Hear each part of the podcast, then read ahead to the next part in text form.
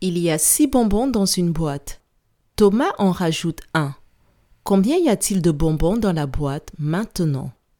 Je répète. Il y a six bonbons dans une boîte. Thomas en rajoute un.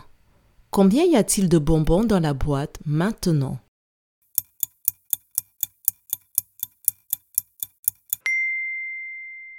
S'il y a six bonbons dans une boîte et que Thomas en rajoute un, il y a maintenant sept bonbons dans la boîte.